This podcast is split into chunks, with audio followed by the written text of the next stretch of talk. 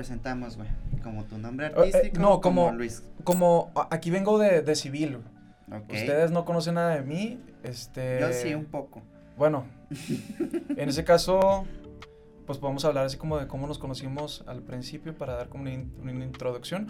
En Pero, las- Tengo material de, de esos días, güey, donde nos conocimos, güey. ¿te acuerdas? Fue, fueron, fue en una fiesta, ¿no? Bueno, Sí, me acuerdo, estuvo grabando porque ya empezamos Sí. a contar Ahí empezamos, historias. no, ya empezamos a la verga. Ah, ¿Cómo ok. están, amigos? Ay. Pues estuvo muy padre. Yo me acuerdo mucho cómo te conocí, Sergio. Y Ajá. yo iba llegando a la casa de Chino. ¿Te acuerdas? Al estudio, luego- al famoso estudio casa de Nororiental. de Claro, Nororiental claro, de patrocinado Chinazo. este. No, te creo. La siguiente semana vamos a andar ahí dándole lata. Sí, un saludo a Chino. Este, bueno, por, llegamos los dos al mismo tiempo a la casa. Y yo te pregunto, yo me acuerdo que, que volteé a ver, así como que, ¿qué onda, carnal? ¿Cómo estás? Este, ¿Te ayudo en algo o algo así? Porque yo no te había visto en toda mi vida. Ajá, andaba ahí con mi camarita, güey, Sí, todo acá. Entonces, no, no, no, vengo con. Chino. Es como que, ah, yo también. Entonces, como que ya nos abrió y fue como nos conocimos. Pero sí, fue, fue la primera vez que te vi. Bienvenidos a tu primer jale. Bienvenidos. Bien, bien. Hola, curiosamente. Jair, Sergio, muchas gracias por, por abrirme este espacio. Gracias. No, de nada, a gracias ti. por estar aquí. Desde la hermosísima ciudad, segunda casa, Ciudad Juárez, Claro que sí, la hermosísima, la, la ciudad número uno, diría Juan Gabriel. diría. Claro. Me puse ¿Cómo una estás? peda en Juárez. Yo con- muy bien, bien, muy bien. Venimos este, desde la madrugada para acá. Queremos, queríamos hacer algo en, en Chihuahua y pues te digo, estoy muy agradecido porque me abriste las puertas. Esta, ahorita de la mañanita, ahorita ya me tomé un café, entonces estoy perfecto para, para soltar chisme. Ay, como yo no me traje mi café, güey. Nada, ni pedo. Total- Ya me tomé como dos. Este. Nada más es oxigenarse, güey.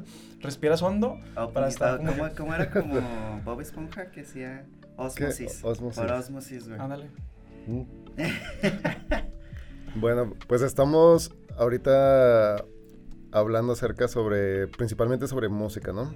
Sí. Y, es- y estamos preguntando precisamente respecto a, a este, digamos que al tema de- del podcast, ¿no? Tu primer jale, tus pininos, los que has estado, estado haciendo. Y pues que nos platiques un poquito antes de... Sí, mira. Este, bueno, mi primer jale, primer, primer, Sí, primer tu jale. primer contacto con Sí. el dinero, güey. Así, Yo estaba en primaria, güey. En primaria, ¿ok? En primaria. O sea, para que vean así como. No, yo vengo de barrio, güey. O sea, Sí. ustedes no conocen la Altavista, pero en Ciudad Juárez queda a las afueras. Después del centro histórico, Ajá. queda la Altavista. Es Bellavista, Altavista, Felipe Ángeles. Bueno, yo estoy en Altavista. Bueno, eh, estaba en la primaria y un amigo estaba trabajando de cerillito. Ajá. Entonces me dice, oye, este, acompáñame, voy a pedir trabajo y quién sabe qué. No, pues vamos y yo también pido trabajo.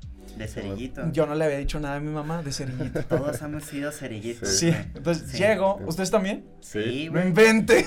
Capítulo Sí, sí, sí. uno. No, es que no tuviste infancia si no fuiste cerillito. ¿Estás de acuerdo Sí. conmigo? No, sí. No, ahí te enseñan, o sea, ahí te enseñan, es como que la labor de, de, de- de lo que un humano puede llegar a ser. O sea, porque ahí las personas pueden empacar sus, sus cosas. ¿Estás de acuerdo conmigo? Sí, Sí, sí, claro. sí. Pero ahí es como un- una labor social que hacen las personas que van a un superet para darle, no sé, dos centavos a un niño que probablemente se lo va a gastar en chucherías, güey. ¿Sabes cómo? Sí. Muy Entonces, probable. Mi duda sería como si, por ejemplo, el, el tema de los cerillitos, en qué otras partes del mundo se replica, ¿no? O sea, Sí, si Yo es creo algo... que en o sea, Tailandia, güey. pues, Ah. no sé si Ah. en México, pero en otras partes estaría interesante. Claro, saber. ahora estoy dejando de lado to- todo lo amoral que existe de esa práctica, hacer que otras personas se beneficien de su, de lucrar con, con, con, con ¿Sabes? la infancia, ¿sabes Deja- cómo? Con tengo- los niños. Yo tengo un conflicto al respecto porque, o sea, por un lado, aprender a trabajar desde niño o a mínimo hacer tus- ajá, está, te abre las puertas, ¿no? Pero, por ejemplo, también está esta cuestión de, del trabajo infantil, ¿no? O sea, Ujú. Entonces, ¿hasta qué punto? Pues es, pues obviamente no tiene que ser forzado, pero sí la necesidad, pero pues sí se quiere abrir puertas. Entonces, es como que mm, me- a veces medio ambiguo para mí. Pero No, bueno. es que, es que no es ambiguo. O sea, al final de cuentas, el trabajo por un tercero de, de, de un infante es- está completamente fuera de lugar. O sea, Pero, porque- por ejemplo, ahorita tú agradeces haber trabajado. claro, yo agradezco, Entonces- pero afortunadamente no fue por necesidad. Ajá. En primera. Y en segunda, la compañía básicamente estaba abriendo un espacio para que un niño trabajase si tuviera tanto la necesidad como, la, como sí, el querer hacerlo. O sea, yo lo veo mal a pesar de que yo lo hice, pero eh, yo digo que las circunstancias tenemos que ir como objetivamente, ¿no? O sea, cada circunstancia es diferente para cada persona. Porque pues si nos comparamos con los trabajos forzados que hay en Tailandia, ¿no? Sí. O, o que hay en países ajá, extranjeros donde la mano de obra es- está...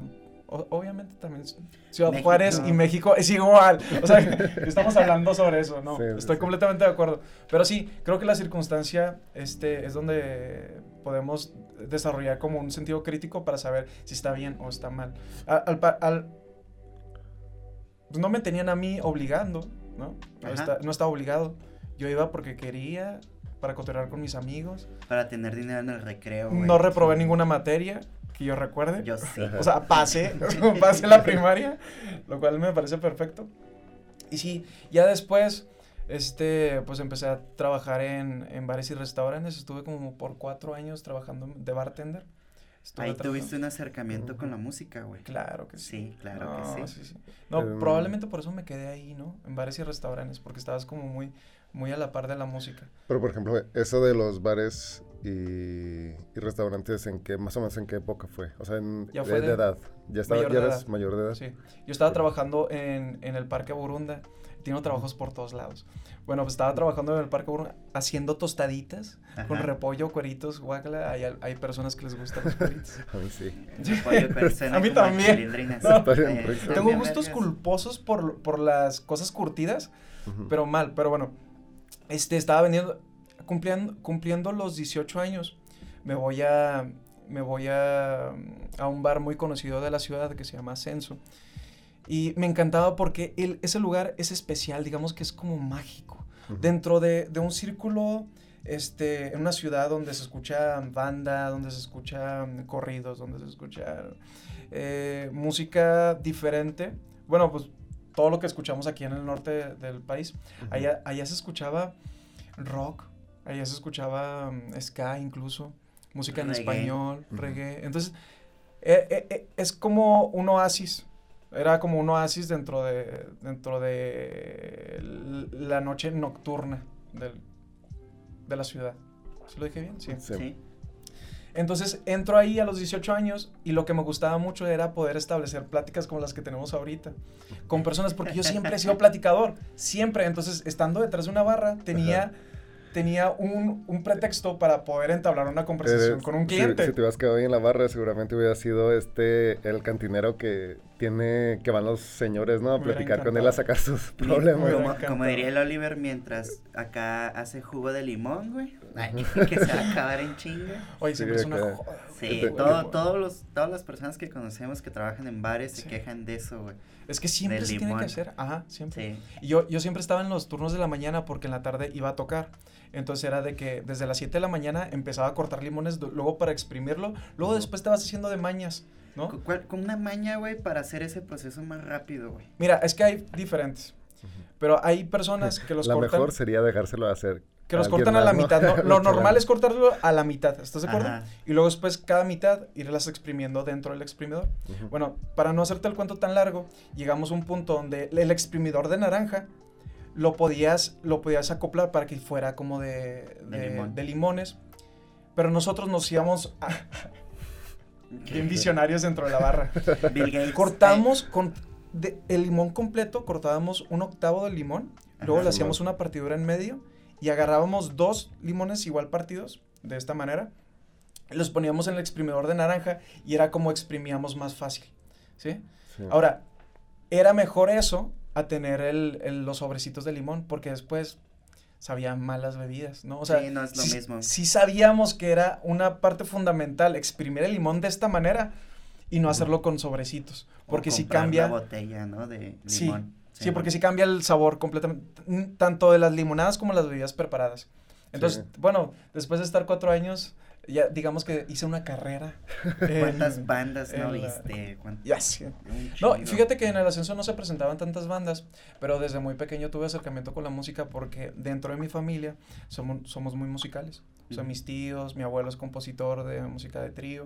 Entonces, estuvimos muy cerca de la música siempre. Eh, yo me acuerdo llegar a la, a, la, a la carrera de producción musical y estar hablando de que no, pues cómo, cómo fue tu acercamiento con la música. Y para mí era completamente normal. Yo pensaba que también mis, mis amigos tenían estos, estas fiestas familiares donde todos se ponían, todos los tíos y todos los sobrinos se ponían a cantar. Y que tú te vas a poner a cantar en primera, tú en segunda, tú en tercera. Yo no, yo, nosotros no sabíamos qué era eso. Solamente sabíamos que era como intuíamos cuál era el tono, ¿no? Entonces nos ponían, ajá, nos ponían a cantar así, nos poníamos, nos poníamos a cantar las mañanitas para cada, cada niño que estaba cumpliendo años, cada primo, ¿no? Entonces fue muy musical desde muy, muy pequeño y cuando lo reboto con mis amigos de, de la carrera, obviamente muchos de las personas sí están familiarizados con la música, pero otros no. Y, y, eso se me hizo como un quiebre para mí. Dije, oye, pues yo qué estaba haciendo en administración de empresas. O sea, yo, ¿por qué rayos estoy como negando mi naturalidad de ser músico? Mira, no importa, probablemente nos quedemos en, en el local no sé, para unos 10 años, pero aún así voy a estar disfrutando de probablemente tener este clases, ¿no? Estar impartiendo clases de forma, de forma dentro de una institución o de forma independiente, pero ahí fue cuando descubrí que la música era realmente lo que me, lo que me gustaba. Sí, y ahí fue donde conocí a Chino. Al Chinito. Al Chinito, sí, sí. Porque yo, yo estaba trabajando en bares y, y luego publica Chino alguien que se quiera este, adentrar en la música en RP, estaba buscando relaciones públicas para que lo representaran. Entonces yo levanté la mano, pero pues yo era un niño en algas ¿Sabes cómo? O sea, yo, yo, no, sabía sé qué es RP, pero son Sí, pero suena interesante. Y aparte, yo, me quería, yo quería tener un acercamiento más íntimo con Chino, porque para mí desde la secundaria Chino era una persona que había grabado a todos los artistas regionales, locales, que, que, me gustaban. Entonces yo decía, cuando tenga un proyecto musical, yo quiero grabar con Chino. Que por cierto, su estudio está bien mamón. Está, está muy padre, es una casa. es un tiene eh, alberca, güey. A ver si cuando regresemos de Paris en el siguiente capítulo ahí. A mí se me hace muy particular ese estudio porque tú entras y tú piensas así como que no, pues un estudio musical es como que todo lujo acá.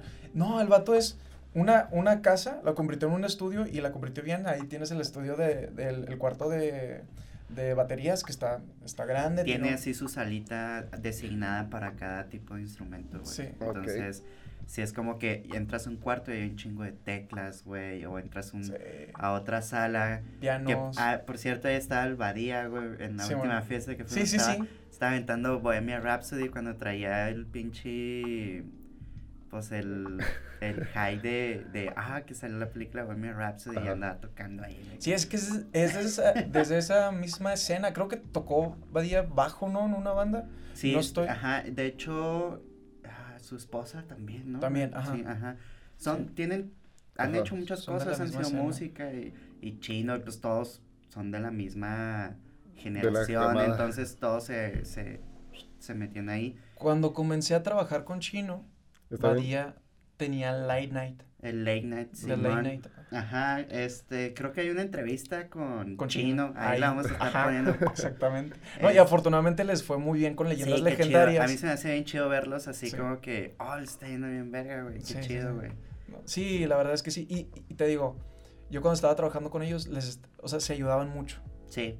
O sea, tanto Chino, Holocausto Norteño, se apoyaba con Late, The Late Night pues tocaron en vivo ahí también. También. O sea, y This Room, un chingo de bandas de, de Juaritos que he tenido la oportunidad de conocer y trabajar. La última vez que nos vimos fue ahí en el estudio de Chino, que estábamos grabando unas sesiones en vivo ahí de, de su de, en su estudio que después hasta hizo ahí este Lolo y Badía hicieron su stand up y la verga, o sea, es, es muy chido ver ese tipo de lugar, ¿no? Obviamente la pandemia afectó mucho porque lo hacían cada mes, güey. Entonces era de que cada mes estar yendo y, y ver y qué onda, ¿no? Sí, pues relaciones... De hecho, o sea, lo que... RP. yo, yo sinceramente veo a Chino como muy visionario, o sea, en ese sentido. Imagínate. lo chido es de que, por ejemplo, cuando pasa con estos espacios, ¿no? Que en algún momento la gente, la misma gente que trae estas ganas de crear, independientemente de lo que tengas que crear, eh, llega al espacio y de repente todo el mundo empieza ahí. Ahí, ahí es. Entonces todo el mundo empieza a relacionarse, a conocer y obviamente a aprender de todos. Y lo que yo veo de, de, de este chino es tener esa visión. O sea, es como que sabe que juntos vamos a poder unirnos. Entonces, dice, bueno, si yo no lo hago, ¿quién más lo va a hacer?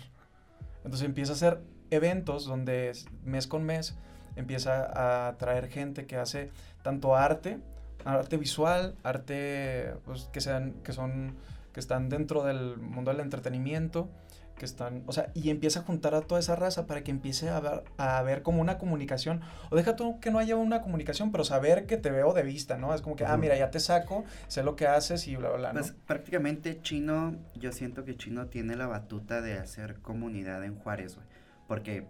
En su generación. Eh, sí, en, su, generación. Porque, por ejemplo, eh, la escena de Juárez, tú que la conoces mucho más y nosotros que conocemos mucho más la escena de Chihuahua, pues vemos cómo realmente, en este caso, por ejemplo, el COVID, cómo está afectando las escenas, qué bares están cerrando, qué bares están batallando, cómo se están empezando a implementar cosas, ¿no? Para, para que todo se vuelva, que no se caiga, porque sí, sí, sí, por, al menos aquí en Chihuahua muchos proyectos chidos sí se han ido cayendo y es como que, pues tratar de levantarlos, ¿no? Es como, ahora. No, aparte, ese es el reto. O sea, yo digo que al ser creadores de, música o creadores de contenido en general, tenemos que buscar maneras de. O sea, porque digamos que es una meta, que ya toda esta ideología de la meta no es, el no es lo, lo, que tenemos que llegar, sino el camino, ¿no? Bueno, o sea, tenemos una meta que es hacer una, una escena más fuerte. O sea, nosotros como músicos tenemos que encontrar el camino a, ¿sabes cómo? Y, y, hay veces donde, donde siento de que, de que al no tener camino nos damos por vencidos. O sea, a mí me pasó mucho con la escena local allá en Ciudad Juárez. Está muy cañón porque es nadar contra corriente, literal. O sea, tienes cuatro horas de camino a la primera ciudad que te encuentras. O sea, yo ahorita hice cuatro horas para llegar aquí. ¿Sabes cómo? Cuando allá en, no sé, si te vas a Guadalajara cuatro años. Cuatro horas vas a Puebla, cuatro horas vas a Ciudad de México, cuatro horas, ¿sí? Y, te queda todo cerca. O sea, y girar. Más grande Girar allá, o sea, es como, ah, pues me voy un fin de semana, ¿no? Girar acá, ¿qué? ¿Sabes cómo? Sí, es como que voy a delicias. Entonces, tan solo para salir de Chihuahua es como que te avientas un Entonces el COVID, o lo podemos ver de, esta manera, de que ya no vamos a poder ir a girar, o la otra vez estaba platicando con, con Cristóbal de una banda, vocalista de una banda que se llama Sets, y, y él hablaba sobre eso. Es como, ok, sí es probable que no vayamos a poder girar, pero hay otras maneras. Hay otras maneras de las cuales nosotros tenemos que ser parte si es que queremos sobresalir dentro de la música. Y probablemente eso puede ser como, un, como, un, como una ayuda para nosotros, o sea, porque ya toda la música va a estar dentro de las plataformas y nosotros tenemos ahí, pues bueno, va a llegar a la democratización del arte, ¿no? Al final de cuentas.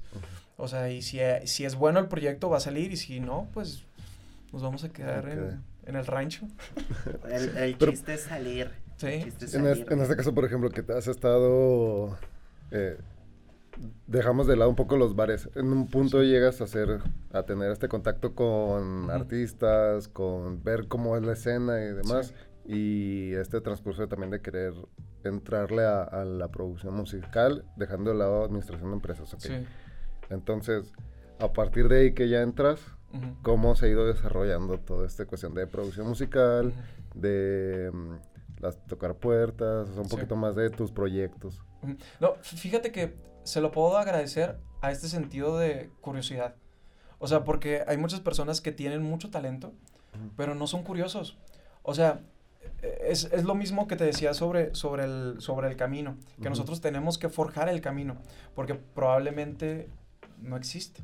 ¿Sabes? No existe. Sí, sí, sí llega a haber estos momentos de eureka donde donde saltan personas, pero una escena, una base fundamental donde tú puedas decir, ok, como artista o como productor musical, puedo hacer este camino, o sea, siento que es como algo que se tiene que forjar. Desde los 18 años yo estaba haciendo, yo tenía 17 y en octubre cumplí los 18, para noviembre de ese año yo estaba haciendo mi primer evento. Porque yo tenía, lo tenía claro y no es por vanagloriarme, sino porque está, eh, era muy claro. Ahuevado. No, no, es que era muy claro. No podía salir de la escena si no hacías tus propios proyectos, porque había compañías que los hacía y se quedaban con toda la feria dentro de Ciudad Juárez. Entonces era como que, oye, tengo que hacer, tengo que hallar una manera. Tenemos juntos, que hallar una manera. Y obviamente está, está bien padre como este sentido, como lo que hizo Chino, o sea, abrir completamente las puertas y decir, el que tenga curiosidad, entre, ¿no? Entonces, eso, eso siento que fue indispensable para mi proceso de, de crecimiento dentro de la escena local. Que ojo, no soy nada ahorita. Entonces, como ahorita no somos nada, apenas estamos creciendo. Tuve, tuve un proyecto con, con, con, una banda que se llama Vitral. Eh, pues simplemente lo abandonamos y ahorita estoy con el proyecto ¿Cómo, ¿cómo fue la experiencia de tu primer proyecto? O sea... Muy padre.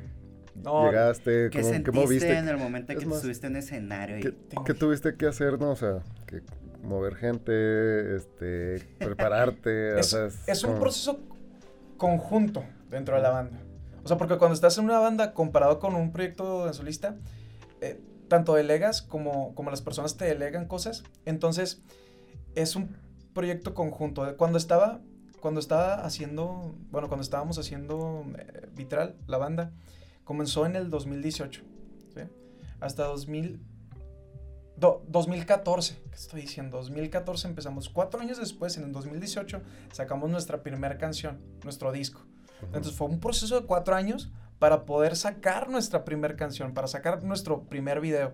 Entonces, sí fue, sí fue un cambio, y fue un cambio gradual, más bien, fue un cambio gradual que nosotros vimos poco a poco cómo iba creciendo, cómo pasamos de tocar en el grunge con dos personas a tocar en, en, en el McCarthy's con 20 personas que conocíamos. O sea, eh, fue hermoso como el proceso, aprendí mucho, es más, aprendí a componer. Era, es algo que las clases ahorita que estoy teniendo con los profesores, hay muchas cosas que sin saber cómo se hacían, nosotros lo hacíamos. Porque decíamos, ok, nos vamos a... Ustedes saben, 2014 en Ciudad Juárez estaba la violencia bien cañón. No podíamos hacer nada más que quedarnos en nuestra casa. Entonces, como no nos podíamos aburrir, decíamos, oye, ¿qué estás haciendo? No, pues nada, pues Kyle vamos a componer con mi mejor amigo en aquel tiempo, Jorge. Entonces, nos, nos sentábamos, decíamos, ok, ¿qué, ¿qué vamos a componer? ¿De qué tema? ¿Cómo lo vamos a narrar? Y todas esas cosas son cosas que te preguntas cuando vas a eh, cuando vas a componer profesionalmente, bueno, de acuerdo a lo que he estudiado en los dos años que tengo de, la carrera de producción musical. Entonces, poco a poco fui conociendo el mundo de la composición y, es muy bonito como ver el proceso de tocar con dos personas y después tocar con 20 y, y cinco personas están coreando tus canciones. Es muy bonito. Ahora, lo cañón está es que a pesar de ser una buena banda o un buen proyecto, que no digo que sea buen proyecto ni buena banda, pero ¿cómo nos hubiera gustado llegar a más personas? ¿Sabes cómo, cómo nos hubiera gustado llegar a... Pero nos limitan ciertos aspectos como, como, el, como el girar, como el, los contactos con, con, con bases sí, de... Pues hasta cierto punto creo que también, o sea, la, por un lado, un proyecto sí se gana gente por el gusto de las personas y, la compartirlo y todo este show, pero también hay un, hay cierta, al menos lo que yo he aprendido ahora en, en el aspecto de la escena de música es que también se necesita estas cosas de profesionalización ¿no? de la escena, que obviamente un, a veces al principio no se sabe, o no sabes, pero con el tiempo es como que, ah, me falta ir a la gira, me falta hacer esto, me falta, entonces vas agarrando como que esas cositas, ¿no? Sí, la, la profesionalización yo digo que queda en el a quién le gusta hacer, porque así como a mí me gusta hacer música, a ti te gusta hacer programas. Y así como a la otra persona le gustaría ser manager. Solamente es encontrar a las personas que les gusta hacer esto. Ahorita, o sea, estoy con, con una amiga que me ayuda a todo lo administrativo dentro del Quinto López. O sea, pero a ella le gusta, le apasiona este mundo. O sea, entonces es como juntarte con las personas que tienen como el mismo objetivo de decir, bueno, probablemente es como efectos secundarios que dice al final, tal vez exista poniendo, quitando la palabra amor, poniendo la música. Dice, tal vez exista el amor verdadero, o tal vez no, pero mientras lo encuentras, ni quien te quita lo bailado, ¿no? Entonces como que...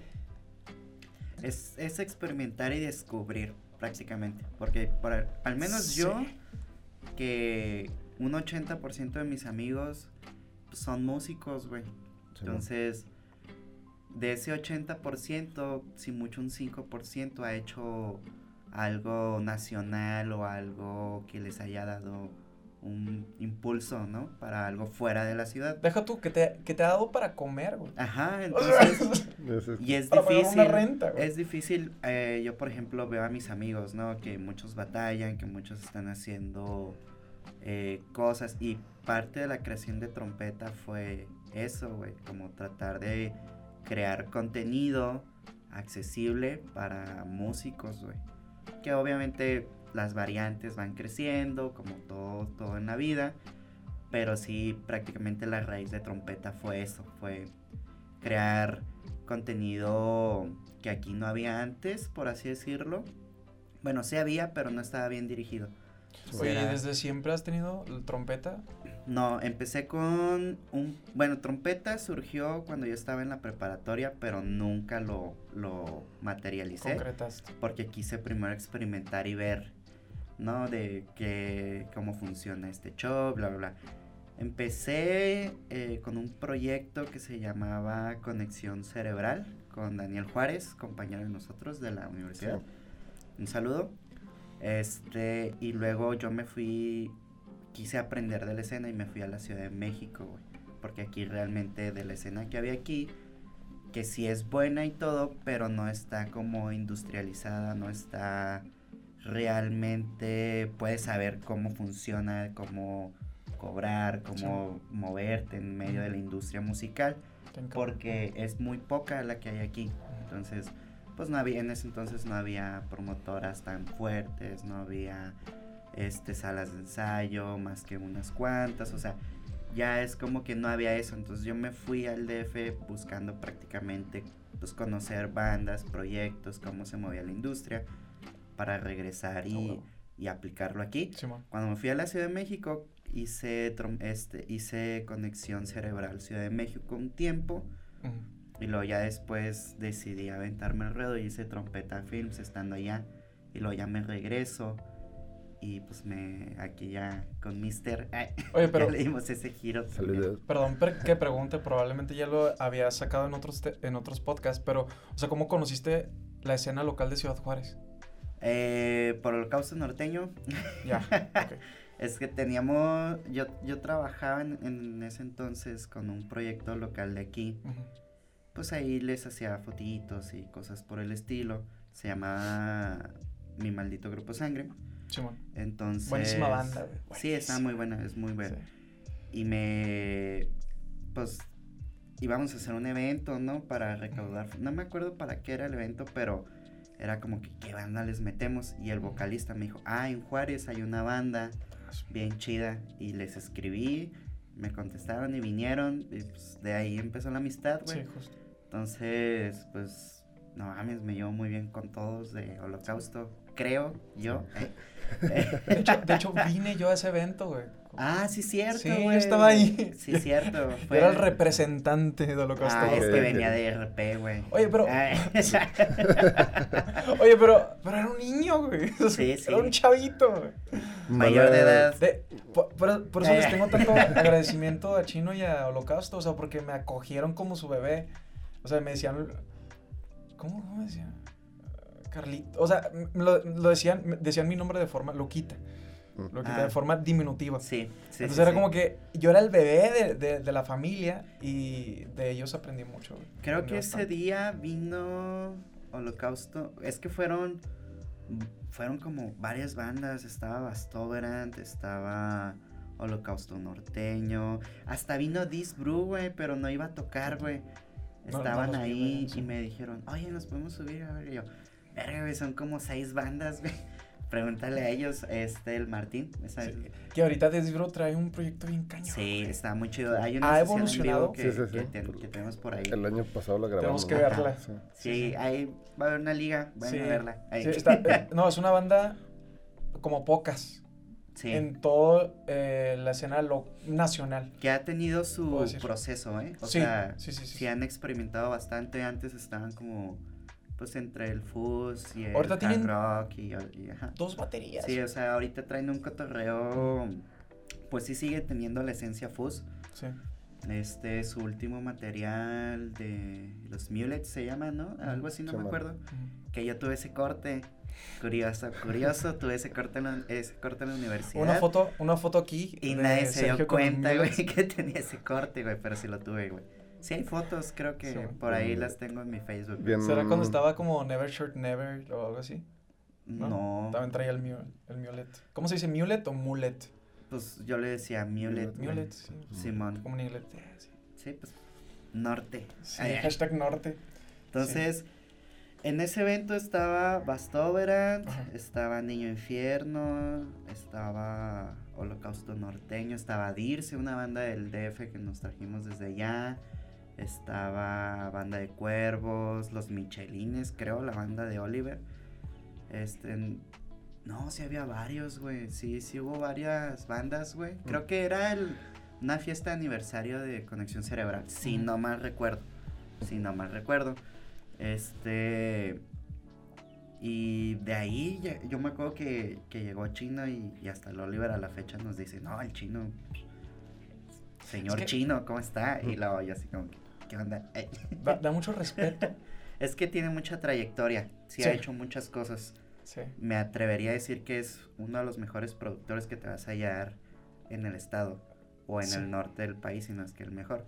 O sea, a en mi el, punto de vista. en el sentido de que, de que eso ha sido muy importante para el desarrollo de una ciudad. ¿Sabes cómo? O sea, para mí, para mí es una, un punto clave dentro del desarrollo de una ciudad. Porque imagínate un rancho donde no hay estudios musicales. Imagínate. Y te, que tienes de, al otro lado de la frontera, tienes el Sunny Ranch, Sí. o sea, un estudio totototote. Pero en pasado de dólares. Sí, Sí. en dólares. O sea, Dólares. es inaccesible para la mayoría de los Sí. proyectos y es como que acá pues no hay mucho. Ahora, también hay diferentes, eh, no estamos demeritando el trabajo que, que han hecho otros estudios musicales en Ujú. Ciudad Juárez. Solamente estamos diciendo que para mí, o sea, dentro de lo que yo escuchaba, probablemente pop o, o rock pop o punk, lo que sea, fue una persona muy importante. Y, y gracias a él, o sea, tenemos la escena local que tenemos. Ahora, si no hubiera sido por esa escena local, nosotros estaríamos literal en la nada. ¿Sabes cómo? Sí, Literalmente estaríamos en la nada. Pues es parte del crecimiento, fue un Sí.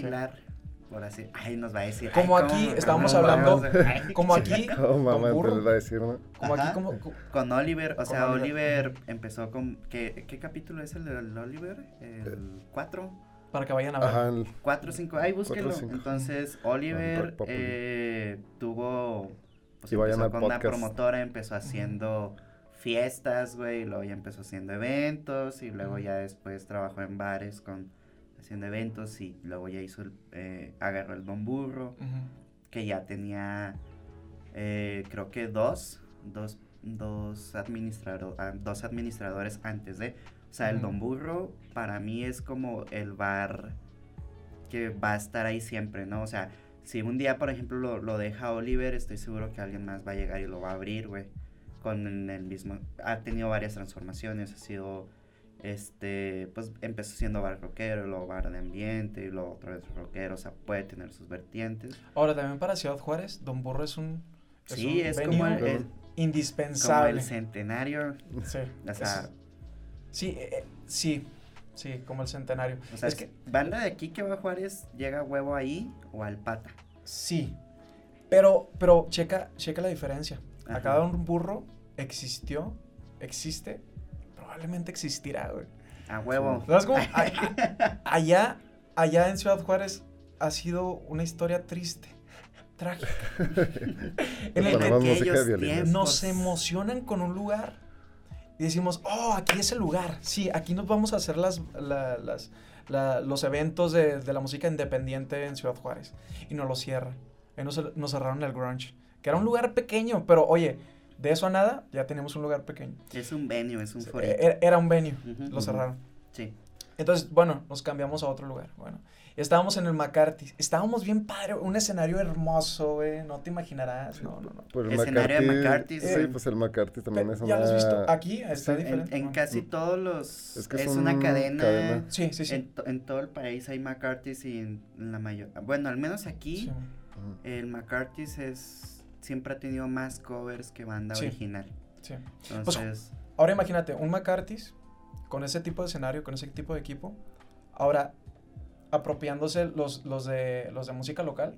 O sea, era un Está chido. Sí, y apenas cuando estamos agarrando vuelo, apenas cuando estamos agarrando vuelo, cambian de administrador y lo cambian a, a un bar como todos los del La Gómez Morín. Ustedes se imaginarán cuál. Entonces es como que, dude, tenemos un buen show, ¿sabes? Como teníamos un buen lugar para presentarnos, no buen show, un buen lugar para presentarnos, un buen stage. sí. sí, man. Y no lo quitan. Es como que, dude, no, no puede ser posible. Bueno, pero al final de cuentas, siempre va a haber un lugar donde... Es más, no lo contaba Chino, no sé si te, lo- te lo llegó a contar. Cuando es- estaba en su momento, eh, Chino, su generación, ellos tocaban en las casas. Ah, Simón. Las sí, pedas cierto. y las tocadas eran en las casas, pero era destrucción completa. Era de que cada quien se llevaba sus. no, no tenían equipo, ellos se llevaban su- sus amplificadores para la voz y, y se armaba tremenda fiestón, güey. De hecho, no sé, o sea, tú que por ejemplo viste esa violencia en Juárez, Sí, que aquí en Chihuahua también hubo y hay, pero no tan marcada como estuvo en Juárez. Por la plaza. Exactamente. Entonces, es este, allá llegó un momento en el que hacían muchas fiestas en casa, güey. Allá sí se hizo muy común ese show de, en lugar de ir a bares y así, pues iban a casas, ¿no? Se juntaban amiguitos y de repente empezaban a tocar y Sí, si te fijas es más o menos lo que hace Chino en su estudio casa. Ahí. Sí, pues es que así fue criado, o sea, Ajá. Él me acuerda, me, me, me cuenta él que, porque yo le estaba, yo les, ahorita me acordé porque justamente le estaba contando esa historia de, del McCarthy's. Ajá. Y era como que siempre viene chino y me dice, güey, me da un zape, güey, con, con sus... Con su, con su información y es como que, güey, si supieras, güey, ¿en qué escenarios nos No, presentábamos Haz- nosotros? hazlo como Chino, güey, que se ponen los Ah, sí. lentecillos y lo... Si supieras, güey. Ahora, Chino fue. Fue de una generación pasada mía, ¿no? Dos generaciones antes. Pero ahora, ¿qué rollo con los niños, güey? Creo con los chavitos que con una computadora hacen maravillas, güey. Sonó como a Jordi Pues- Rosado. ¿Qué vale con la ¿Qué chaviza? con- Eh, ¿Qué ¿Cómo- huele con los, los chavitos? ¿Qué vale con los niños? Con los Sí. muchachos. o sea, güey, neta, allá, allá en Ciudad Juárez eh, está como un movimiento de músicos. Esta vez no tienen ningún instrumento. Eh, no, no significa que no sean músicos. O sea, saben controlar Hay la una historia atrás de todo, con la composición, con la estructura de ver, un échame. proyecto y todo este O sea, ¿te la sabes o cómo? No, no, no, Ah, o ok, sea, ok. estoy... Ok, ok. O sea, ah, estructurando. ¿Cómo, Ajá, cómo sí. lo...? Ah, Que no toquen instrumentos no significa que no sepan estructurar y Sí. componer. Exactamente. Entonces, este, empiezan a hacer música con una computadora y música buenísima. Un ejemplo de ellos tienen Erwin River, que, güey, mi carnalito, lo quiero mucho. El vato empezó con una computadora, güey. Y es una computadora de la más viejita que te encuentres, güey. De la que utilizaste en la preparatoria. Esa, güey. ¿Sabes? De la que ya suena el, Sí. ventilador porque... sí, Films Trompeta tiene una de esas y todavía jala. Saludos al Alexei. Saludos. Eh, y este. Y hacen maravillas, güey. Hacen maravillas. Y te quedas como que, dude, neta, ese tipo de música se puede hacer con una computadora. Exprimiéndola Sí, más sí. al tope. Sí, ah, y te puede, te puede recordar a la música como de Cleiro. Ahorita estamos hablando como el lo-fi, como el. Como XX Tentation. Sí, mucho pues con... Bueno, no sé si sea la palabra correcta, pero sintetizadores y cosas Sí, con sintetizadores. Ah, pues los... Los Korg, estos los... Sí. ¿Cómo se llaman? ¿Micro? La- los microcorg, güey. No, Sí. hay unas cajitas que son análogas, son cajitas musicales, güey. Sí, Sí, sí, las los he has visto. visto. Que se conectan así. Creo que se llaman pops, ¿no? Así como. eh, No me acuerdo cómo se llaman, güey, pero se conectan varios, güey. Pero todo eso, güey, ahora imagínatelo en digital, en un sí, programita. sí. Entonces, Entonces, sí se me. A mí se me hace muy sorprendente cómo está evolucionando la música. Y. Y no sé, o sea, al final de cuentas, de todo, de todo nos inspiramos, o sea, los músicos. Entonces, dentro del proyecto que estamos armando con el Quinto López, es básicamente eso. O sea, como que unir tanto lo análogo, la, la- música folk, lo mexicano, lo acústico, la guitarra, el rasgueo. ¿Sabes cómo? Lo norteño. Juntar e- lo norteño, el desierto, que se escuche Ajá. el desierto dentro de, de la música. Ju- Tratamos de juntar eso con sintetizadores, porque estamos muy influenciados con los 80s, Stranger Things, Sí. o sea, Ahorita Con el chino. con el chino, exactamente, el chino, el chino- le encanta la música está electrónica. muy de hecho muy de revuelta. O sea, yo que me yo me enfoco mucho en, en como lo que está en tendencias, ¿no? Sí, Entonces sí es muy notorio, por ejemplo, en estas generaciones de 20, de Sí. los chavos de 21, 22, Ujú. más abajo, toda esta influencia ochentera que traen. Está muy de regreso en, en Chino tiene un proyecto que se llama si es seis pies penny, ¿no? Six- Algo así. Este, también, güey, saca un cotorreo electrónico acá, mamón, güey. Entonces, sí, ochentero y, y cosas así. Ujú. Y es como que ahorita está tomando fuerza Sí. de nuevo ese auge, ¿no? De empezar con las cosas digitales y, Ajá, ah, y así. sí. Ahora, siento que muchos de nuestra generación, al menos mi generación, yo tengo 25 años, pero los de mi generación, hay algunos que se quedan como en el, en el, eh, no, es que eso es para chavitos, eso es mucha música para chavitos. Y lo que yo les trato de, de explicar Estamos chavitos. es eh. que, deja tú que estemos chavitos, sino que al final de cuentas es solamente la forma, el cómo lo, el cómo lo presentas. O sea, los sintetizadores, la música, es básicamente la forma, pero el contenido, el contenido puede ser lo que quieras. ¿Me Ujú. explico? O sea, las mismas canciones que puede, que puede, que se puede, que canta Cuco, lo puedes cantar con una guitarra, ¿no? Lo- esas mismas, solamente que la forma evoluciona.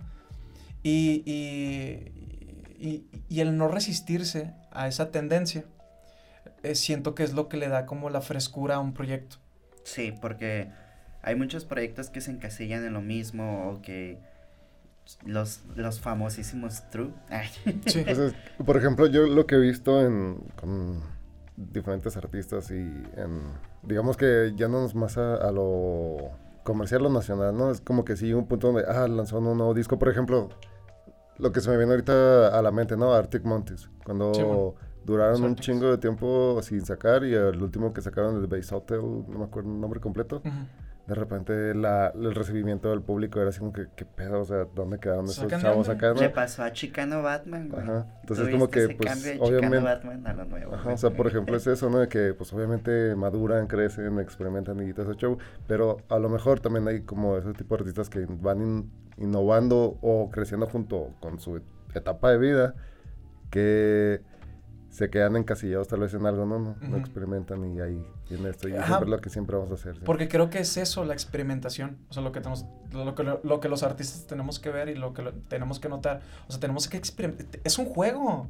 La música, ¿por qué queremos hacerlo un negocio? Es un juego, ¿sabes cómo? En el que estás experimentando y es como que, ah, mira, hay una, hay una serie que se llama Stranger Things y tiene este tipo de, de- de sonidos. Ah, a ver, ¿cómo los hago, no? Y luego, ay, ¿cómo puedo hacer una canción con esto? Y te vas entreteniendo con eso, ¿no? Sí. Y, y siento que es importante porque luego después nos estancamos. Sí. Y luego después nos estancamos. Y es como que ahí, ahí no hay una síntesis que... Ahorita ando como muy con los podcasts de Diego Rosarín, se los recomiendo. Ok. Y hablan sobre el péndulo de Hegel, creo. Y tienes una tesis, tienes, es una antítesis y lo que está en medio es una síntesis. Síntesis. Ajá. Ajá. Entonces es como que... eh, puede... Te voy a poner este ejemplo. Daniel, me estás matando. Tienen música que puede llegar a ser bolero, más bien es bolero, pero puedes escuchar su música, o sea, la forma la transformaron y tienen sintetizadores, tienen secuencias, o sea, la forma no, no interviene el contenido, pero sigue, una, sigue siendo una forma de jugar. Y como que quedarse en, el, en la forma te limitas a jugar, que viene siendo el arte, la música, el, el Pues poder es ser parte, de, es, es parte del experimentar Sí. exactamente, ser creativo, lo que le impulsa a cierto proyecto, esa chispa que lo diferencia de los demás. y crear esta síntesis. O sea, saber como que cuál es la forma, cuál es tu contenido y saber dónde, dónde puedes hacer como ese balance para establecer qué es lo que realmente eres. Ajá. No le estás copiando a Arctic Monkeys, This Brew. Sí, es man. un pedo bien auténtico, güey. sí, sí, sí. Y se, y se fueron por eso. O sea, es como que, ok, quiero hacer rock, porque quiero, pero también puedo hacer un rock psicodélico Un del desierto. ¿Sabes? Como un fuzz. Que tú lo puedes escuchar, que yo me acuerdo mucho de una banda que no sé si lo los, los conociste también. de Heavy Soul. De Heavy Soul Band. También traían todo el punch en la, en la guitarra, güey. De hecho, punch. ahorita. Sí, ahorita son el culto ¿no? del- El culto del ojo. Un saludo Marcos. ajá. un saludo. a ti. Este. Eh, creo que están. Ah, no, ya Lemur ya no está allá en el DF, ¿verdad? Una sala de ensayo. Es que en, en el DF había una sala de Iván, zurdo. De hecho, tiene una canción con. Con Disbru, que grabaron ahí. Bueno, les ayudó a, con unas guitarras, güey. Ahí la grabaron con Chino, güey. El último disco de Disbru está grabado ahí con Chino. No sé si lo mezclaron ahí o lo masterizaron ahí, pero al menos ahí sí lo grabaron. Creo. ¿eh? Este. Y muchos proyectos del, del centro del país ya se están fijando en los proyectos del norte del país, güey. Porque tienen esa chispa de experimentación. Ahora, ¿crees? Es que como que nos dimos por vencidos y nos dijimos, güey, me vale pito si, so- si es comercial o no, yo voy a hacerlo. Voy a Ajá, hacer es como que ya voy a ser yo. Y ya. Sí, lo que, te iba, lo que te iba a comentar es que tú ves una tendencia, porque yo no la veo, güey. Pues. O sea, ah, sinceramente, ok, está Maverick, que fue una punta de lanza para la es que escena sí, local. sí hay, sí hay, sí están saliendo ciertos tipos de tendencias, pero son muy limitadas. Aún sigue abundando la, la cuestión de la experimentación. Porque el norte del país tiene la ventaja que desde el del principio estaba recibiendo música de otras partes, ¿no? Nada, en ciertas partes del norte del país. Entonces siempre estuvo la chispa de crear, de hacer con muchos géneros, güey. No solo con el rock, güey, ni el jazz, ni nada. O sea, el rap, güey, todo este show se empezó a meter mucho entre la escena independiente del norte. Entonces empezaron a salir muchas cosas, muchas, muchas cosas y empezaron a hacer cosas originales.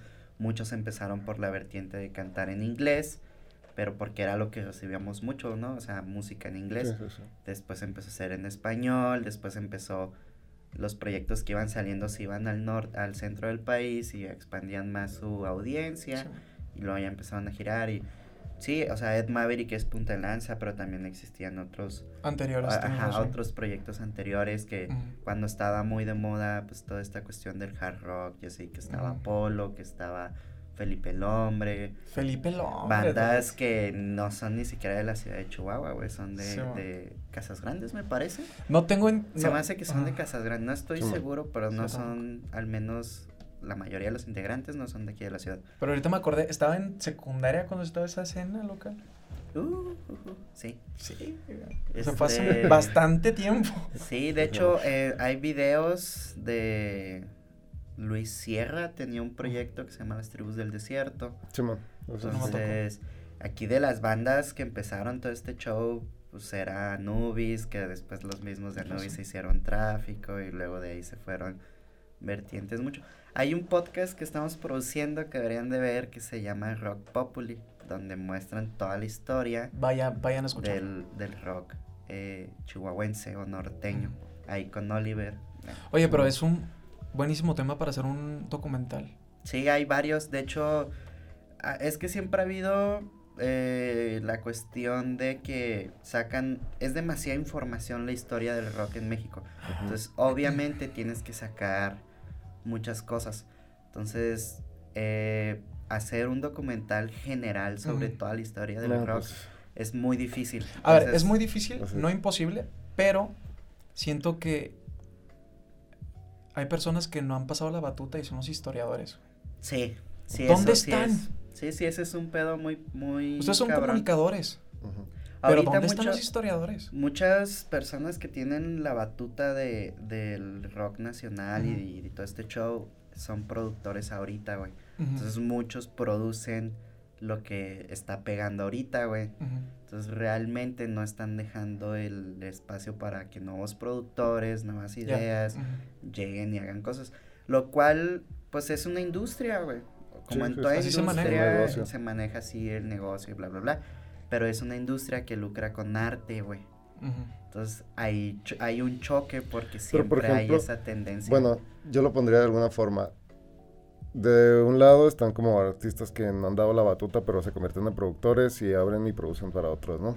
Ajá. Y de algún momento se van, digamos que creciendo tanto que pueden llegarse a convertirse en que lo que en algún momento fue las, digamos, estas disqueras, ¿no? Que muy cerradas y aquí lo que se hace y todo ese show. Que ahorita ya no, algunas son ya- tan cerradas. Sí, ahorita yo creo que no son, ya no es tan cerrado el asunto, inclusive pues estos productores que crecieron y eh, dentro, primero como músicos y luego ya crearon lo suyo, ahí hay un choque que al menos que yo veo en el sentido de que, ok, yo como artista o, me la rifo y me la lanzo y yo creo también lo mismo en mi propio camino, o no, o sea, no, no, no me nace crear, o sea, meterme la chinga y todo ese show y me apadrino por alguien, o sea, yo creo que ambas son válidas. Claro. Entonces, sí es como que existe este show de que a lo mejor y no dan la batuta, pero también pues hay artistas que a lo mejor no quieren este meterse en la chinga, No, ¿no? es que sí entonces, son- Sí. es- entonces se padrinan y pues creo que ahí varía, ¿no? Sí, y, y yo digo que, eh, como tú dijiste, los dos caminos son válidos, pero al final de cuentas, si quieres tener un producto musical artístico que sea crítico con la sociedad, siento que es importante tener a una persona, eh, siento que es importante tener el proyecto muy libre, porque probablemente vas a tocar temas la- de los cuales no son comerciales de los cuales, no sé, probablemente una minoría se te va a cargar, ¿no? Entonces, yo, yo lo veo mucho en Ciudad Juárez. Ciudad Juárez es un lugar que tiene muchos problemas sociales. Tiene, carece de muchas cosas. Entonces, criticar eso, siento que probablemente no es, no es viable para un proyecto comercial, por ejemplo. Y, y al final de cuentas es posible hacer un proyecto eh, independiente. Yo digo que ahorita que dijiste que ya no tanto, Sí, ya no tanto. ya no tanto, porque les... Ellos Es que ya saben, tienen competencia. ejemplo, o sea, ellos que- saben que, se lo- les está yendo el hueso. Sí, pero Sí. o sea, lo que yo veo es de que obviamente la tecnología, como ahorita lo estabas hablando, las computadoras y este todo el mundo empieza a crear, ha hecho la democratización no solamente de la música, sino Sí, en muchas del arte, áreas en de, total. de todos. O Sí. sea, también en nuestro, digamos, en nuestro negocio, la producción, cada vez hay más y más y más y más porque hay más acceso a todo el conocimiento y a y ahora sí, ¿no? Entonces, en ese en todo este show es como hay quienes o sea, hay demasiada competencia, obviamente lo que yo veo es de que estaban, digamos, en este caso la música, las disqueras y la música independiente estaba muy debajo, ¿no? Empieza la democratización, los que son independientes y no quieren entrar en la disquera se empiezan a abrir sus propios espacios y así, ¿no? Claro. Obviamente llega un punto donde toda esta democratización y todo el mundo quiere ser independiente y te- porque no quiere estar a, la- a lo que el al régimen o a, o a las condiciones más bien de alguien Claro. más Quieren libertad Ajá, creativa. güey. libertad creativa. Entonces, pero imagínate, todo el mundo quiere libertad creativa y todo el mundo tiene las posibilidades y todo. Entonces, Pero lo merecemos, ¿no crees? Ajá, pero el punto ahí es como que se merece todo el show. Eh, La cosa interesante es en la competencia sana. Es que En ya, Claro. cuanto a quién yo como independiente voy a poner y dar este proyecto y a ver ganarme la gente, ¿no? Claro. Ganarme, hacerme notar, crecer y todo el asunto y que sea sano sin llegar a la competencia porque hay un chingo ahora sí de competencia, o sea, todo el mundo Claro. puede Sí, ser ya. independiente, todo el mundo puede crear y cómo a partir de esa independencia pueden surgir proyectos pero sin sin envidias y ay, Sí, claro. y demás, porque todo el mundo lo puede hacer. Por ejemplo, unas décadas atrás, pues sí era entre los ponentes, güey, era como que su competencia, pues era nacional, ¿no? Si era grande para llegar a, a la punta, pero pues no era tan grande como ahora competir contra literal todo el mundo, güey. Porque ahora el internet es mundial, güey. Entonces, es muy, es mucho más complicado y más porque te exigen mm, calidad cuando de manera independiente es difícil acceder a la calidad. Es difícil grabar una producción. Bueno, no es difícil, es costoso grabar una buena producción, tanto eh, musical como este visual, güey. Entonces, Sí, es ahora, difícil ahora una gira, güey. Ahora imagínate en el futuro. Ok, están todos esos independientes y de todos estos, nada más esos proyectos realmente lograron, este, digamos que posicionarse, crecer y profesionalizarse y vivir de ello, ¿no? Entonces, ok, ya no, son ya no es una disquera, ya no son dos, tres disqueras, ya son más proyectos independientes, ahora son más proyectos independientes que sobreviven, ¿no? Entonces, obviamente, como todo mundo quiere su negocio y vivir de ello, pues es, es difícil digamos que pasar la batuta o, o, mantenerla, tienes que mantenerlo vivo y obviamente pues hay gente que, ah, pues ves talento, te produzco. Ajá, que está pasando lo mismo, dicen, pues es un sello discográfico independiente. No es un sello discográfico independiente, es un, discográfico, punto. Punto. 30 güeyes, o sea, ya no es tan independiente. O sea, la independencia simplemente se le, es una denominación para decir, no quiero estar bajo estas empresas grandes, pero potencialmente si tu disquera independiente crece... Independiente para el dueño, Ajá, ajá, o sea, si tu disquera crece, vaya, puede llegar a, llegar a esos niveles, ¿no? Entonces, es, es el problema de que a fin de cuentas es un negocio, así se maneja. Pero ahorita, por ejemplo, si, si nos ponemos a comparar, eh, desde mi punto de vista, yo, yo creo que estamos en un momento magnífico para ser músico.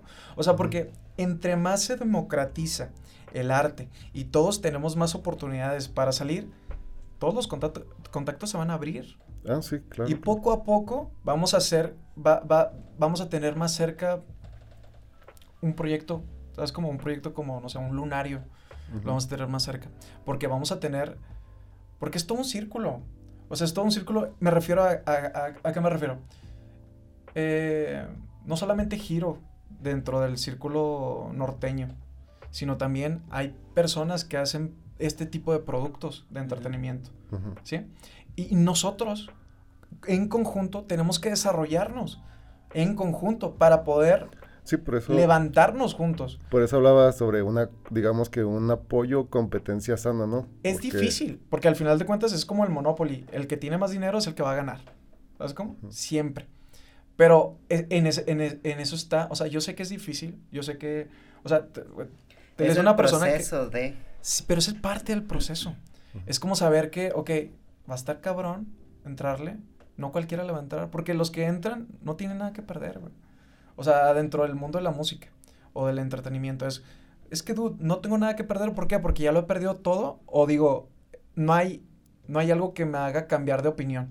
¿Sabes cómo? Yo lo veo como, entras, no tienes nada que perder. Sí. Pero tienes mucho que ganar. Entonces, ah, por ahí. O sea, mucha gente llega y, ay, es que a lo mejor voy a perder mucho y realmente es al revés, güey. Es, es como entras sin nada y puedes salir con algo o puedes salir igual, güey. Ahora, tienes que confiar en tu proyecto. Sí, 100%. Porque si no confías en tu proyecto, no le inviertes, güey. Y si no le inviertes, no te van a tomar en serio. Claro, no tiene seriedad. Exactamente. O sea, por ejemplo, tú tienes un estudio. ¿Sabes cómo? Eh, quieras o no, hay, hay fijos que se tienen que pagar. ¿Sí? Sí. Ya Entonces, hay fijos que se tienen que pagar dentro de este proyecto. Y mira, ¿qué estamos aquí? estamos haciendo, o sea, hay un estudio, hay, hay micrófonos, hay equipo, los estás utilizando para hacer un producto que probablemente va a ser remunerable o probablemente no, pero se está llevando a cabo. O ahí se queda en el, en el proceso de la creación de algo, güey. Sí, pero ahí es donde te digo que dónde están los historiadores. O sea, este tipo de cosas se tienen que, ¿sabes cómo? Documentar. O sea, ¿por qué nosotros no hemos visto eh, bandas, bandas locales con Wikipedia. Está tan fácil entrar y hacer un, una, eh, una, una, biografía de la banda o de personas como el chino que estamos hablando o como... Oliver. Oliver. Como Oliver, por ejemplo. Personas que, que fueron parte fundamental para el desarrollo de una escena y tenerlo como que, bueno, ya sabes quién es, ¿sabes? Como, ya sabes que, cuál, es su, cuál es su currículo. Siento que eso nos falta para poder saber con quién guiarnos, porque no sé si te pasó a ti, de que pues un día se te ocurrió, ah, bueno, lo voy a hablar desde mi punto de vista, una vez se me ocurrió ser músico, ok, pero ¿a dónde me voy? ¿Con quién voy? ¿A quién le hablo? ¿Cómo ¿Con quién grabo? O sea, todas esas preguntas son preguntas que probablemente tienen en la cabeza el nuevo Frank Zappa y no, y no ¿sabes cómo? Sí, man. Y no lo tiene ni siquiera en la cabeza y no sabes si, si le estamos limitando. Por eso es importante la democratización del arte. Sí, man. Por eso es importante, porque no sabemos qué, qué genio está allá, allá afuera, escondido en su cuarto haciendo canciones cabroncísimas. Con un Game Boy. Con un Ah. Game Boy. Sí, música así de 8 bits. Con Hay un un proyecto 10. que se llama. Glomag. Vayan Ajá. a verlo. Y si les gustan los Game Boys y todas esas madres, les va a gustar. Oye, hay que dejarlo en la, en la cajita de, de comentarios Y- para que lo chequen porque Si hemos es que estado dando muchas referencias. Sí, Sí, sí, Sí, sí, sí. Hay muchas, Y muchas bandas. Ahorita tú estás con el proyecto entonces del Quinto López. Sí, el Quinto López. ¿Qué viene ¿Cómo para va? Quinto López? Mira, pues ahorita no podemos girar, y es lo que estamos hablando ahorita, no se puede. Vamos a tener que hallar otras maneras. Pero, pues sí, vengo con el Quinto López, es un proyecto musical que lo puedo eh, traducir a, lo puedo eh, definir como mexicano. Pues, ¿Mexicano? Pues es que que sí es, música. Es, Es mexa, es, es... es música mexicana es música. un mexicano Ajá. en México. ¿eh? Ah. Y justamente por eso el Quinto López. Hay López en todos lados. Aquí hay dos. M aquí. Ajá. Hay, hay, dos, hay dos mexicanos que se llaman López. Entonces es como.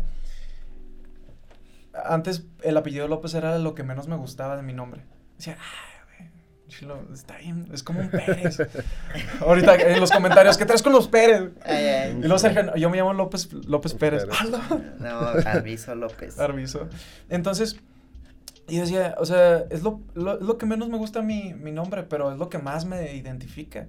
O sea, me identifica como un mexicano mestizo, ¿sabes? Y, siento que es parte de lo que me gustaría transmitir en, en la música. Eh, porque siento que la identidad va como más de dentro. O sea, y, y saber quién eres y qué es lo que puedes ofrecer con tu arte. Si es que te consideras artista. Eh, yo me considero una persona nada más que hace música. Porque siento que cuando estás haciendo arte, estás dando una crítica social. Siento que es como más. No sé, siento que es un rollo más elevado. Ahorita yo me considero nada más músico y hace producción para eso. Y ahorita lo que viene son cinco, cinco canciones. Son cinco canciones. Ahorita ya llevamos una publicada. Está como Guarida, Quinto López. Sí, va a estar aquí. Está en Spotify, está en, en YouTube, está en las plataformas este, pues, todas digitales, Shazam y todo eso. Ahí Y- está como en 20, no sé en cuáles son. Sí. Entonces, sí pasa. pones la es que sí, ¿no? las distribuidoras es como que no sabes ni en qué está probablemente. Esa es otra cuestión. Ajá. Muchos, muchos músicos no sabían eh, de las distribuidoras Sí. y ahora con pandemia un chingo de músicos Sí. dijeron, wow, existe esto, güey", pero está desde hace Ahora, ¿por qué no lo güey". sabían? Pues O sea, porque no, es, es- que no es tenemos parte la de, no hay una... Yo creo que sí, la pandemia era como que... Creo que primero antes de... clic de llegar. Ajá, pero antes de la pandemia era como que también una cuestión de... eh, Pues eh, estoy haciendo esto y no, no me urge la necesidad de hacer otras cosas y así. Entonces con este rollo fue así como que, ¿y ahora por dónde? O que, y empezaron a surgir nuevas formas de, de de, esta- distribuir. o, o la gente que no sabía es como que, pues, ¿ahora qué hago, no? Ah, pues te- descubrí que hay una distribuidora y que tengo que hacerlo así.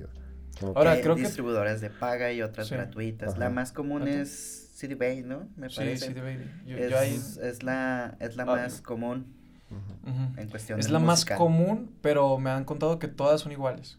Para Son no darle promoción a esa marca. No, Ah, lo que son- cambia es el costo y el tipo de canciones, creo. Y aparte si lo quieres distribuir también físicamente, porque te hacen tus impresiones de CDs, Sí. que ya nadie hace, amigos, ya no lo hagan. No se gasten el dinero, dinero de. Oquis, este, que ya inclusive está volviendo el cassette. Mejor, lo que se van a gastar del en, en, en producir CDs, meterlos en publicidad. Yo Sí. siempre les he dicho, Pero graben algo decente en video y audio, no lo mejor, lo que esté a su alcance, eh, lo decente, este, y muévanlo, distribuyanlo, Sí. muévanse, no se queden ahí. Es que es, es, es, es- buscar. Ajá. Es andar como olfateando dónde, oye, Sí, ¿qué sí. hago? ¿Cómo le hacemos? Y dependiendo de mis, de, de, de lo, de tu capital social.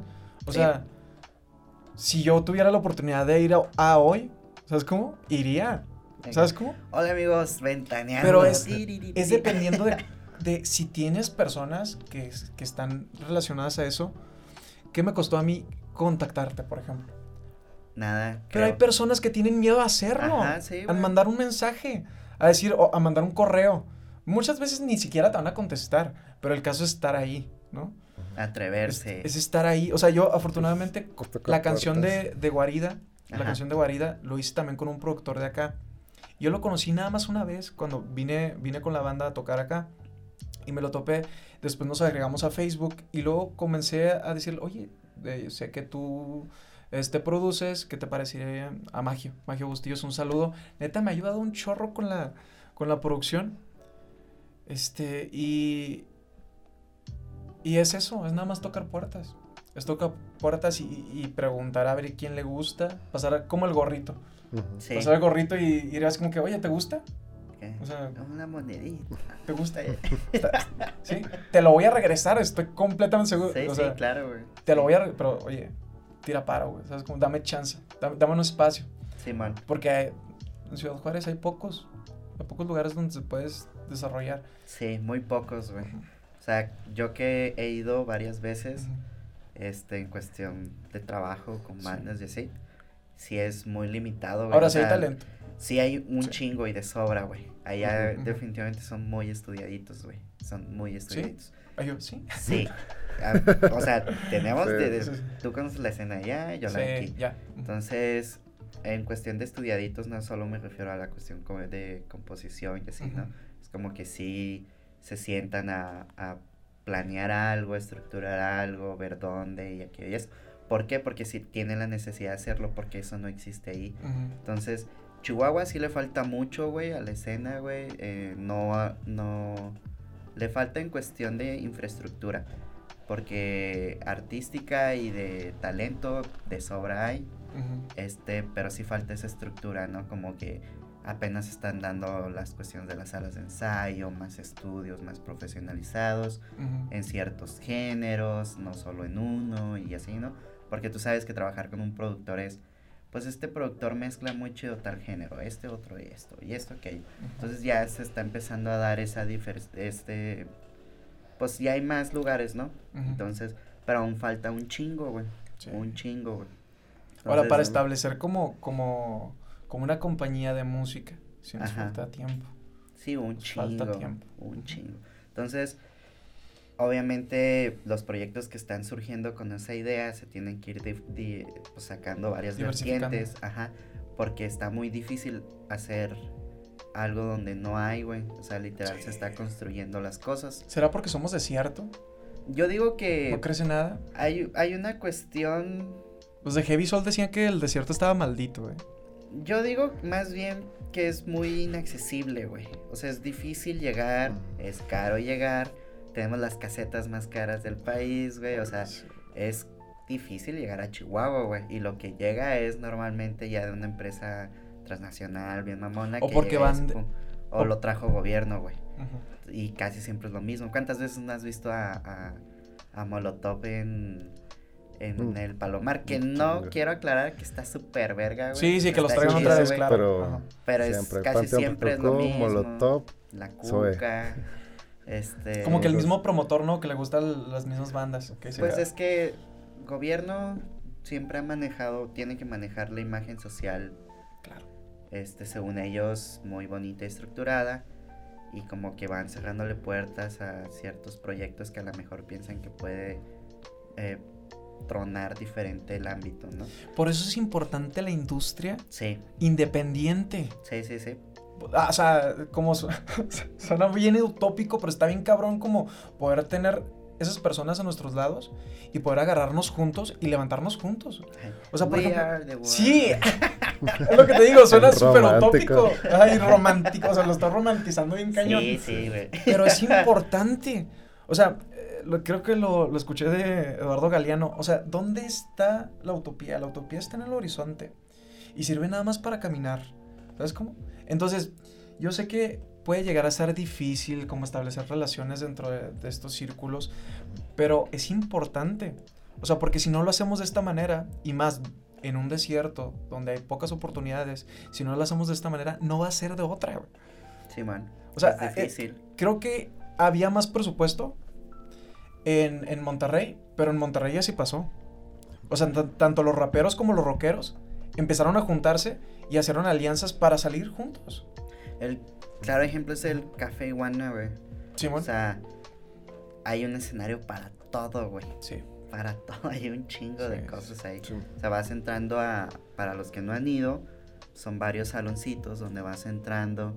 Eh, unos son al aire libre, otros son pues como un, el escenario principal, nomás como un stage de conciertos y, y demás. Pero vas entrando y encuentras desde reggae o desde black metal o desde hard rock o desde ska, güey. Han tocado, güey, hace poquito se ven unas historias donde tocó esta la chica de Quiero tomar cerveza, ¿cómo se llama, güey? Wendy Zulka. Wendy Zulka, sí. güey. Tocó ahí, güey, o sea, es...